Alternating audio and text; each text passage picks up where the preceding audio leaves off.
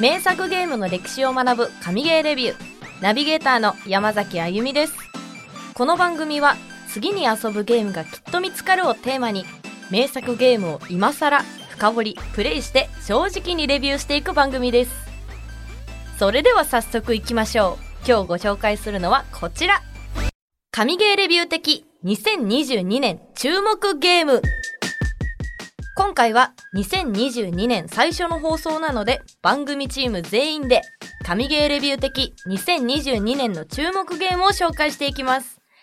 作家のさやかさんとエグゼクティブチーフプロデューサーのコンさんの3人でお送りしますお二人ともよろしくお願いしますよろしくお願いしま明けす。もうましておめでとうございます。明けましておめでとうございます今年もよろしくお願いします。 1よろし月くお願いします7日なんですけどね。までだもまだ新年ですよ初めての更新ですからね。はい、ではそれぞれの注目ゲームを紹介する前に今年発売されるゲームですでに注目されているタイトルをいくつかご紹介していきますはいまず1つ目「ポケモンレジェンズアルセウス」Amazon 予約数ランキングで4週連続の1位今までのポケモンにないアクション要素が追加された完全新作はい、これは、はいもう発売日もうすぐですね。1月そうですね28日っていいうやのーで、楽しみこれは買う人はーいはーい2人 買います。さやかさん買わないあ、ちょっとポケモンはね、あまりに 疎すぎて、どっから手をつけていいのかわからない状態でしてね。はいまあ今回のポケモンはまあディザーとか見る限り一番の注目はその今までにないアクション要素みたいなのがとにかくあるなってのが思って。アニポケを見て育った我々からすると、ピカチュウかわせって言ってピカチュウがかわすみたいな要素がこれゲームでできたらいいのになっていうのはいや本当にずそうっと思ってたのができなくてで今回のゲームはかわすっていうのがポケモンじゃなくてトレーナーがかわしてポ ケモンと戦うっていうお前かよってそう避けるのが ポケモンじゃなくてトレーナーっていうのがあるけど今までにない要素もあるのでねすごい楽しみなんですよね。そうなんですよ。まあ、ダイパリメイクをね、とりあえ我ず々買わはずに買わずにお金を貯めていたのでアルセウスは発売日に買いますかね。買います。パッケージ版を買ってポケモンカードを手に入れようかなって思ってまあ、す。最高ですもうね。すぐだね。でもうすぐですね。もうだって、3週間後ぐらい。うんそう今年あれだからねあの去年のクリスマスクリスマスシーズンってこういう子供向けのやつ結構出るんだけど今年全然出なかったあーから確かに去年かそれがねすごくあの残念だったけどもう正月過ぎてから一気に出るって感じかなそういやないですねクリスマスのゲーそうムなんですよ、うん困っちゃいましてねダイパリ本当メにイクくらいしかビッグタイトルなかったから、うん去年だと「桃鉄」が年末売れた印象がうんうんうんそうだねあるけど、なんか今年は去年か一昨年かあんまむりずいな これ一昨年は「桃鉄」が売れた印象があるけどそうだね去年はなんかこれといったビッグタイトル、うん子パ供ー向テけっていィーゲーうムのもは、ねあんまりそんな冬休み用ののが出なかったので、確かに。子供たちは楽しみにしてるかもしれないですね、アルセウス売れますね、うんはい2つ目。はい子供たちがもっと楽しみにしてるやつ が。はい。スプラトゥーン3。5年ぶりの新作。前作スプラトゥーン2は累計386万本以上販売。スイッチのゲームソフトで歴代4位の売り上げ。はい。はい。もう出ないでほしいな、スプラトゥーなン3。ちょんでもうやだ、私、2、2、まあ結構ややったというか、まあ一応持ってたんで、はい友達とかとやったんですけど、もう全然うまくならなくて。いやなんかこうね、いろいろね、なんか、あの、人がこ壊れていく んですよね、スプラトゥーンで。 嘘じゃんいや本当にスプラトゥーンぐらいじゃないかなあんなに人が壊れるゲームって というぐらいにあの、まあ、夢中に、ねはなってい。しまいますよね。でも「スプラトゥーン」最初出た時もすごかったっすよねすごかったですすごかねっなんかすごいゲームだと思う。いや今までにない陣取り合戦だなっていうか、うんなんかあんな可愛らしいみ、ね、見た目だけどガチのさガチじゃんスプラトゥーン。マジ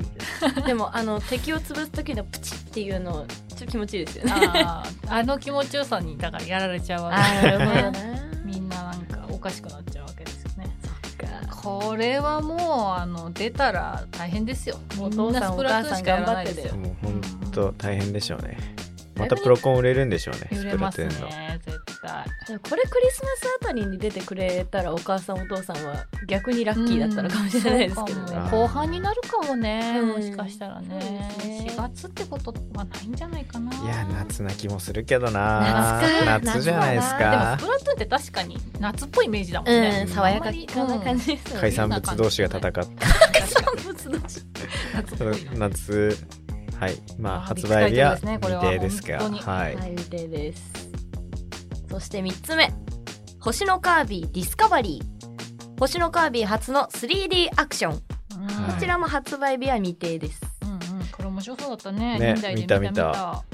なんかちょっと大敗的な世界観みたいなえ カービィなのにカービィなのになんかだって見なかった忍耐のやつ見ました見ましたね見ました、なんかちょっと廃れたショッピングモールみたいなところ で荒廃した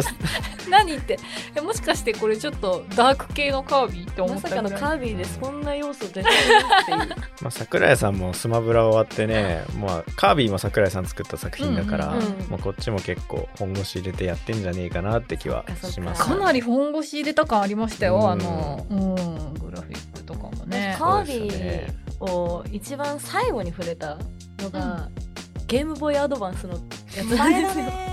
エアライドじゃなくてあれアドバンスだったかなあのあ確か星に。のカービィ鏡の大迷宮それ鏡の大迷宮そうそれが一番好きでずっとプレイしてたんですけどそれ以降全然触れなかったので何十年かぶりに触れるカービィがうん大敗的な世界の 3D アクションゲームという大敗的かどうかわかんないけど、そうですねとりあえずなんかあのエスカレーターみたいなのにツタの刃が張ったりとかしてたからなんかこれえカービィと思ってちょっとびっくりしましたね。すごい楽しみです、そうやっぱうん楽しみ2022年も任天堂しか勝たんみたいな感じ の確かに本ス当イにッなりチそうのな気はするけどこれ偏ってないいちやゃんとあるでしょプレそスうテです4ねもう地球防衛軍6はどうしたよ おい全然なんかここに載ってないじゃん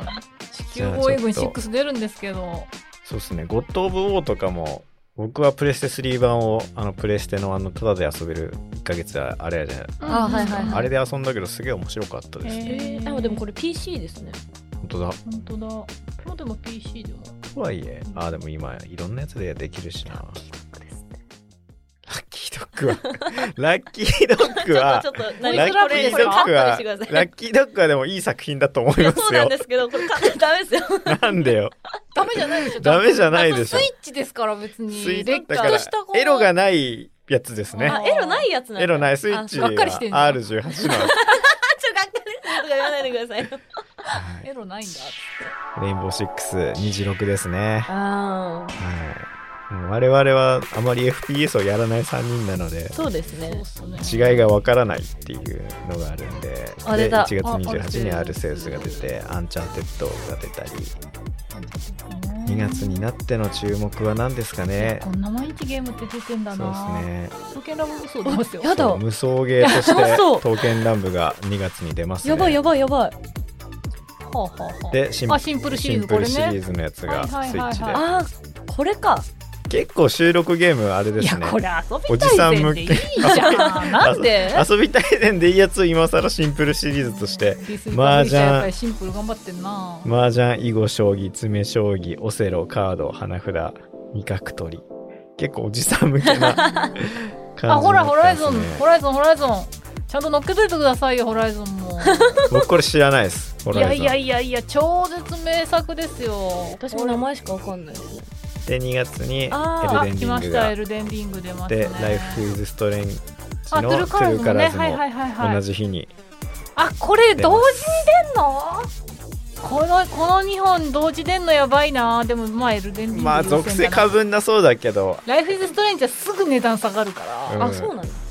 いつもだってこのシリーズすぐ下がってな泣く羽目になる から じゃあ街ですね。これは街だまあエルデンンリング遊び尽くして「ライフ・イズ・ストレンジ」買うでね、ちょっと値段下がいい気った頃に、がしますね。で3月に入ってグラブルがまた出しますねおーバーサスのやつがお求めやすい価格にあこんな時にグランツーリスモが 出てるあチョコボールあドットハックまた出すんですね全てが1本あ僕はこれプレ2で出た時買いましたねへー3部作になっててうんでデータ引き継げるんですけど、2をちょっと低いレベルでクリアしちゃってあら3始めた時にレベル低い状態からのスタートだからマリオで言うと一番最初の雑魚敵みたいなやつにボコられたからもう3やってないんで すよレベル引き継ぎがあるとこういうのあるなってだるいなあもうと思最っちゃって初から強いのが出てきちゃうんだそうそうそうそうレベル上げしときゃね3の最初のやつもすぐ倒せたんだけどなんかそれがだるくてドットハックやめちゃったっていうのがあるんでで3月は「ペルソナのアルティメットウルトラ」名前が長い「ペルソナ4 g アルティマックスウルトラスープレックスホールドリマスターは 2D 格し格闘のやつですね3月は今のところ我々の金銭に触れるそよううなだもねでのもはもう2月で出てるので忙しいからいいそうでですすいいですこの辺はまあ、毎月毎月出されてもあスイッチであれですね13騎兵防衛権応援券が出ますねこほうれすごいこの番組でも取り上げたいプレレベルの名作なんですよごい名作だよレステでね出てるやつがそれがスイッチで出るんでいろんな人に遊べるうんこれ良さそうなんですよねそうですね4月はもうこっから先はあんまりないですねま だこまあの時点だと予定予定だ予よね定ですね多分だから2020年発売予定みたいなやつがあカービィとカービィを貼る予定なんですねうわあ来たーゼルダの伝説ブレザー・オブ・ザ・ワイルド続 編ハリー・ポッターあが出た出たで僕はこれがめっちゃやりたいっていう月風まで月風まで月風までローグバニア 2D アクションです出たいやーこれほんといいですよねやっぱり発売前のゲームなんで情報が少ないんでねうんこういうの出るんだ、そふうですよねーんっていう情報くらいしかないですあ終わったはい なるほどねでもまあ豊作ですよ2022年はそうですうねん普通に考えても2ヶ月か3ヶ月に一遍ぐらい欲しいゲームが出て確くかにるぐらいの感じですよねあ考えて買わないとすぐ散財しちゃうから じゃあこの中から自分の一押しお楽しみゲームを発表し合っちゃいますそうですねはいまあ、先週の反省としてはね長かったんで、はい、一人一本です長すぎたねあれははいちょっと思いが溢れちゃってね、まあ、遊んだゲームなんでねそうなるとは思うんですけ遊どんでないいから今回は今回は期待期待値だけだかはら、い、期待値だけを話していくので、はい、買うよっていうゲームね多分確実に買うよっていうゲームうねん、あゆみさやかさんこんさんの順番ではいやっていきましょうじゃあ私が注目している2022年のゲームは「ホグワーツ・レガシー」です渋いね あの「ハリー・ポッター」ガチ勢なのでこれはずっと注目してて本当は2021年に発売予定だったんですけどそれが延期になって2022年発売予定にうんうんなりましたでこれのジャンルとしてはオープンワールドアクション RPG「ホグワーツ・レガシー」は1800年代の魔法界を舞台にした一人プレイのオープンワールドアクション RPG ですゲーム内でプレイヤーはホグワーツ魔法魔術学校の生徒となり未知の歴史を体験しそして魔法界の隠された真実を明らかにする危険な旅に乗り出しますこれ「ハリポタ」って今までゲームって出て出てます出てます出てますねアドバンスとかであうん何系の普通のアクションだなっんかゲーム、えー映画にまつわるよたうんうんうなちょっとしたミニゲームだったりとかあもあるしあとスマホでも出てますねあそうだよねスマホではあるよねなんかウォークウォーク系もあったもんねあそのうドラクエウォーク的な ハリポタハウリォポークタウォークありましたねうんうんハリポタのゲームといえばあれを覚えてるなあのほうき乗ってやる競技なんだっけクイリッチですねクリッチクリッチするだけのゲームあるじゃんえありましたあるあるある日本代表とかあんの日本の、魔法ところです、ね、日本の魔法学校をチームとして選べるとかああ待って知ってるそうクリッチするだけのゲームそれに比べるとかなり本格 RPG だよねそう オープンワールドってのがそうだすよげねえなって思うもんめちゃくちゃ今見てるけどめちゃくちゃ面白そうじゃんそうなんですよこれ「ハリポタ」知らなかったらあんまり楽しめないかなどうだろうねあちょっと魔法の種類とかうんまテあンション上がる気がするな、ゲームとしてできなくはないけどまあ知ってたら倍増だよねきっとそうですねそうだからあのホグワーツだけじゃなくてホグワーツの周りにある禁じられた森っていうところにも行けるし、うんうんうんあとはこう3年生以上になるとお休みの時に遊びに行ける村があるんですよ、うんホグホグズミード村って言うんですけど、うんそこにも行けるだかへらしくえら本当にオープンワールドですごい私これはワクワクするね映画好きだったらねそうなんです。あの発売日はこれは未定ですかね未定ですね今年には出るよっていうことだねそうだからもしかしたらまた延期になる可能性もあるけどまあ最初がね2021年発売ってなったのが延期で2022年になったんで今年出てくれないかなって期待してます。なるほどね、はい、これ面白そうですわ確かに今、うん動画見て思っうた、んなんかば 音声の番組だから自分たち でリスナーで気になった方は見てほしいあんでゆみすちけゃんどがなんかあの話すまではあの全然興味なかったけど俺もなかったなんかほら「辛いハリポタ」のゲームってさそういうほんなんつうのすそうごいんなんていうの正直キャラゲーだからそうそうそうそそうそうそううそういうイメージがあって、うん全然あの本格オープンワールドとかってイメージしてなかったんだけど今画面見たらすごい面白いからこれ聞いてる人もぜひあの動画見てほしいね公式サイト行くと見れるんで、うんうんうんなんかクオハリリティポタ好きとしてはやっぱこう自由に魔法が打ちたいっていう気持ちがいっぱいあるんです、いろんな魔法があるんですけそうどっすねそれをね自分のキャラ作って自分で好きな時に魔法が打てるっていうたまんらんですなたまらんですよ私も11歳をとうに過ぎてるのにまだ入学許可証が届いてない とやっと来ました入学許可許可証っていう気持ちでなるほどねそうやっとホグワーツに入学できるんでもうすごい楽しみですそうっすね、まあ、1800年代だからハリーもダンブルドアもいない多分映画に出てくるキャラはほぼ出てこないでもあれは出てきてましたねリザーでトロールとかトロールはドラゴンとまかあ種族が違うので寿命も違うなのんでででもそんな前の話で映画で描かれてない話ってことでしょそうですねなだんかからあのこう別に映画ガチ勢じゃなくても楽しめるっちゃ楽しめるかもしれないね、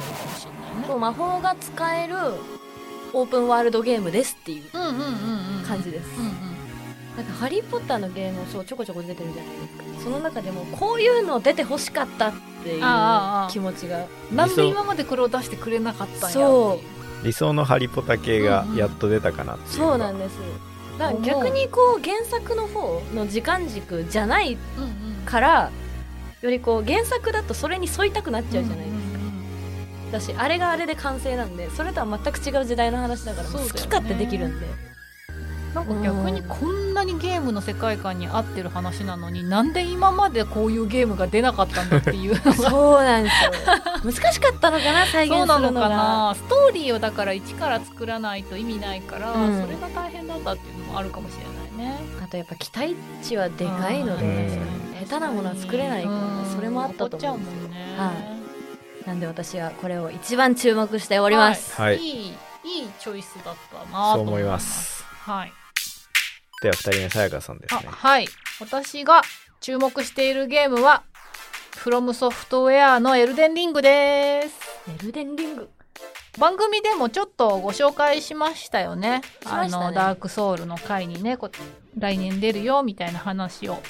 したと思うんですけれども、はいまあ、ちょっと今回ねいろいろ本当に2022年たくさん出るので個人的にはあのブレワイの続編とあとやっぱあの地球防衛軍6をあの楽しみにしてるんですけどちょっとしつこいかなと思ってあまりにその話もう年末にした しなのでもういろんなことをなしにしてやっぱり世界中が注目してるって言ったらこれなんじゃないかなとわ思いました美麗今流してますけどグラフィック美麗ですあ ねすごい綺麗おーすげえドラ ゴンあのーダークソウルあゆみちゃんもやったけどダークソウルも綺麗だったもんね綺麗でしたあの生みの親の宮崎さんはもう基本的にダークファンタジーしか作らないんじゃないかぐらいの、 はもうダークファンタジー好きというかもうそれ一本なのでかっこいいこうなるんだろうなとは思ってましたけどまさにもう美麗グラフィックのモンハンですね今んとこ今んとこも見てる動なん画だけどでもこれもあのフロムソフトウェア初のオープンワールドなんでへえオープンワールドアクション RPG ですねあの前もご紹介した通りこうダークソウルプラスブレス・オブ・ザ・ワイルドみたいなゲーームって言われてるので、かなり期待度は高いんじゃないかなと思いますしまあでもちょっとダークソウルをちらっとかじったところ不安なのはやっぱり難易度ですよそうねですね難易度でもさすがにオープンワールドだからちょっと選べたりとか、うんあとはその難しかったとしても周回してこう武器とかいろんなものを強くしていけば倒せるようになってるみたいなのだといいそなーっていうんなことなさそうなディザー動画が今なんかもうそいんいななと思いながそんならこれ見てちょっとうんって思ってますけどかなりアクションがメインっぽいですよねやっぱねそうですねしょうがないまあねまたどうせあれでしょあの落ちは高いところ死ぬでしょがおろすは死ぬあ死なない落下死あんのかなあの一番注目してるのがあの脚本にゲームオブスローンズの脚本家が入ってるってとこなんですいやーそれすごいっすねいやこれはねあのジョージ・ RR ・マーティンさん っていうゲームオブスローンズご存知僕はもう全部見ましたあ本当に知らない本そ当にの面話白いしたことなかったね私ももうゲームオブスローンズは本当にあの日常に支障をきたすほどハマってしまいましシてーズン全部で7かあの8見てない人類は多分全員見た方が いいいえー、見ますや本当にあのそ損してるからはい見た方がいいと思いわます、かりましたもうあのいわゆる一つのあの全部忘れてもう一度見たいってやつおおシーズン8まであるんで長いですけど、はいでもまさにこの世界観で確かに確かに宮崎さんのこのダークファンタジーのあのダークソの感じとあのそれを知った時に友達に教えてもらったんだけどなんかゲースロの人とダークソあのフロムが作るよみたいな。え嘘でしょって思いましたもんねなんかそういうのあるじゃないですか自分の好きなものとなんかこうすごいものがコラボした時に、うん俺得感がすごすぎあはいてはいはい信はいじられないみたいなうんなんか本当にあのすごいとこがコラコラボしたなっていう感じです。もう期待そこはもう期待しかない。ゲームオブスローンズはあの地球で一番ヒットしたドラマと言われてるので。そうへーだからアメリカだと最終回放送された次の日はあまりに有給取る人が多かったうっんていうう、んうん。もう祝日国民の祝日にしてしまおうかぐらいの勢いだよ待ってね。私その話を知ってますゲームオブスローンズロスの人が多かったっていうあ なとので結構グロとエロがめちゃくちゃゲームオブスローンズすごいなって日本じゃそこうだねのドラマ無理だな1話作るのに映画作るくらいのお金かけて作ってるからそうそうへー映画1本分ぐらいのがかかっちゃってもう費用がもうどうしようもなくなってエンディングになったっていう噂もあるぐらいでもねグロとエロがねあの必要のないいたずらなグロとエロじゃなくてちゃんとあの必要確かなに確かにものだからへえだんだんそれもそんなにこう気にならなくなってくるっていうか途中からそうですね、うんそれが日常になってるそうから日常になるし、まあ、それよりももうなんかあのストーリーの面白さだったり人の心の動きだったり泣いたりもう怒ったり本当にあのあゆみちゃんなんていっぱい推しできると思うよベースを見たら確今回はそれが原作者の方が入ってるということでそれだけでも期待値が高いんじゃないですかね。はいでまあ、ゲーム性はもうね、ダクソーで皆さんも十分あのご存知だと思うので、逆ストーリーとゲーム性と両方が確保されてるので、まあ、ちょっとゲームに自信がないっていう人も、買って損はないんじゃないかなと思ってますね。でもまず買えるかどうかも怪しいですもんね今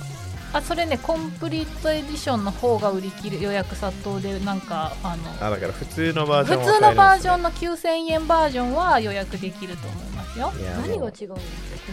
なんでしょうね。おまけでしょおまけがあれだよね別にシリーズものでもないのにそんな売り切れであれがサイトが落ちちゃうなんてよっぽど注目されてるんだなっていう感じですうよわね勝てる気がしないな 強あそう強そう怖そうもうだってダクソじゃんダクソですよこれ見た見たやだ私ここまで言っておきながらなんか買う勇気ないわ これこれは一緒にやるべきですよまた一緒にやるのまたシェアプレイするべきですよこそれうだね2人で応援し合ってやるかこれそうでしょあでももうこれはもう押しも押されぬ期待作だと思いますこねれは本当すごそうなゲームですね以上ですはいじゃあ最後僕ですねはいはい先週デッドセルズの話をずっとしたんですけどやっぱそういうゲームが好きなんですよ僕は、はいそれの中で月風までアンダイングムーンっていうのが出るんあであすさけっどきい言ってたやつねややっぱねメトロイドバニア×ローグライクはねほんとずっと遊べるんですよ永遠にね無限に遊べるゲームなのでで結構ねそういう系のゲームってまあ元がなんだろうローメトロイドバニアっていうのはメトロイドと悪魔女ドラキュアを合体させた造語なので、洋風だったり SF みたいなのが多いんですけど、はい。この月風までは和風メトロイドバニアローグライクなん ですよ。へごっちゃごちゃだね。そうぜなんか月風までがそもそも35年前に出たファミコンのゲームなんですけどその世界観だけあーいいね。その世界狼みたいな感じですよねあそう画面上とそうしては北斎じゃん。そうなんか人間界にも異変が起き始めてるから地獄奈落に行って鬼たちを退治するみたいなゲームなんですけこどれもう横スクロール 2D アクションのみって感じ。そうあー。それすがごいすごい。あー私は絶対買わないけどこれはいいゲームっぽいね。そうなんですよねでこういうのって武器とかも選べるんでうん刀だったり鎖鎌だったり槍とかで自分のファイトスタイルがあってでも最初はめっちゃ弱いんですよ武器うんうんどんどんその力を解放していって強い武器を手に入れて今まで倒せなかったやつをっていうのとあとこのゲームボスの要素結構多いなって思ってディザーだけでも56体はいるんで、まあ、10体くらいボスいいんじゃねえかなって思ってグラフィックの作り方が本当に豪華になってます。そめうちそゃうくそうちゃいいじゃんグラフィック。しかもなんかあの、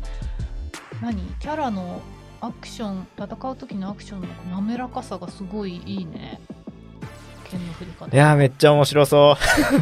う ハクスラ要素もあるってことだね。そうですねこれは敵の攻撃を覚えないと特にこの空人雷神みたいなやつは弾幕避けるみたいな感じもあるんでわああいい別風ねだね。グラフィックがかなりいいですねこれは。これはいいですようん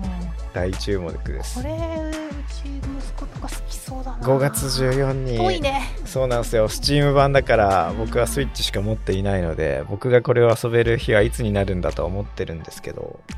今年中に遊べたらいいいなやと月粉まで遊びたいですねなこるれほどね買う両芸っぽいですこれは、熱量として買うのだとこの月粉までになりそうかなっていう感じですねこれで各々のそのゲームが出るプラットフォームスイッチありました？スイッチはないあずあんだけスイッチがしか勝たんって言っといてっといて注目してるのははそうプレススイテそうッだねチプレステですねうんでも月粉までは絶対スイッチで出るよ、あうーんだだっっててススイイッッチチっぽいもん、うん、スイッチっぽいから